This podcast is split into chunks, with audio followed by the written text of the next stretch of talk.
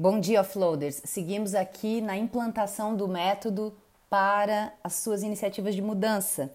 Estamos terminando a etapa preparatória, cujos elementos desse esqueleto fundamental são a central de suporte, a agenda fixa, a lista mestra e o plano do dia seguinte. Do plano do dia seguinte, como a gente viu ontem, a gente vai começar a monitorar tudo que a gente está conseguindo executar e o que não estamos também. Então, nós usamos aquela lista de itens em formato de pontinhos, os bullets, e a gente vai colocar, a cada vez que a gente for fazer um planejamento do dia seguinte, a gente vai olhar o dia de hoje e vai avaliar o que conseguimos fazer, vamos sinalizar o que foi concluído, eu uso um X, vamos sinalizar o que já foi iniciado, mas não terminou, eu uso uma seta virada para a direita, vamos sinalizar o que foi reagendado por uma circunstância qualquer, um triângulo, e vamos sinalizar o que ficou pendente, o que nós não conseguimos fazer, uma bolinha. Então, a gente entra numa etapa agora de seguir praticando esse processo de atualiza a lista mestra, avalia o plano de hoje, o que eu consegui fazer e faz o planejamento do dia seguinte. E aí, nesse momento, a gente pode fazer esse, nesse, nesse monitoramento, a gente vai visualizar por que, que eu não consegui fazer alguma tarefa então, algumas possibilidades são: a tarefa era maior do que eu pensava. Nós temos uma tendência, nós temos dois vieses de estimativas bem clássicos, tá? Uma, um desses vieses é subestimar a quantidade de tempo que leva para fazer alguma coisa. Então eu acho que, que alguma coisa que ia levar uma hora, na verdade vai levar duas horas. E aí aquela janela de tempo que eu tinha disponível não deu para fazer tudo. E tem algumas tarefas que eu só te, não, não adianta fazer metade delas, eu tenho que fazer elas por completo. Então, isso é uma importante avaliação a verificar, porque isso é um dos autoconhecimentos que vai fazer com que você faça os seus agendamentos de uma maneira melhor. Então, será que eu subestimo a quantidade de tempo nas minhas estimativas? Uma outra possibilidade é eu superestimar o que eu dou conta de fazer. Então, é bem comum a gente colocar 10, 15 itens na nossa agenda todo dia e a gente acha que vai dar conta de fazer tudo.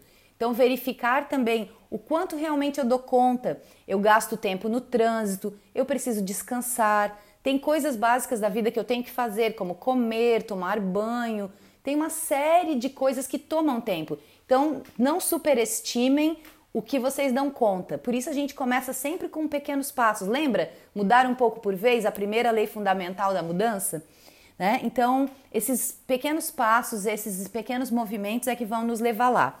Então, o que, que eu posso fazer? Eu posso avaliar se, é, se esse é o caso. Ou eu superestimei o que eu dava conta, ou eu subestimei a quantidade de tempo e quebrar essa tarefa em partes menores, se for possível. Se não for possível, eu vou ter que esperar ter uma janela de tempo grande o suficiente para caber aquela tarefa. Então, se é, a maior parte das tarefas é possível quebrá-las, né?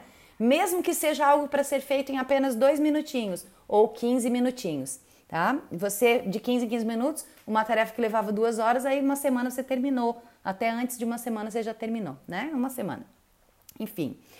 O que, é, o que é importante fazer é esse diário do que eu consigo. Então você vai começar a colocar lá na central de suporte, você vai colocar uma determinada seção, uma área da sua central de suporte que é o meu as minhas lições aprendidas sobre mim mesmo. Então, o tipo, se eu, se eu não sei quebrar a tarefa em partes menores, se eu costumo superestimar o que eu consigo fazer, se eu costumo subestimar a quantidade de tempo que leva, porque depois você vai consultar. É quase um aprendizado sobre si. É um aprendizado sobre si. Tá?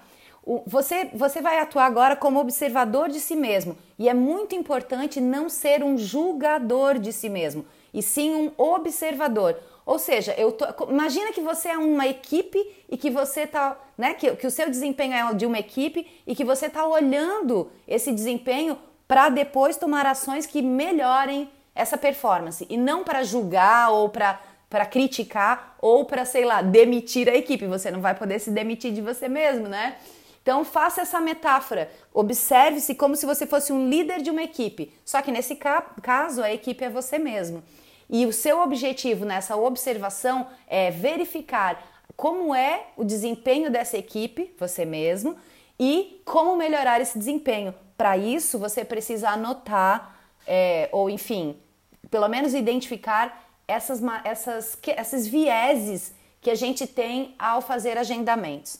Tá certo? Continuamos amanhã com várias dicas sobre como melhorar a nossa capacidade de planejamento e agendamento de tarefas. Abraço!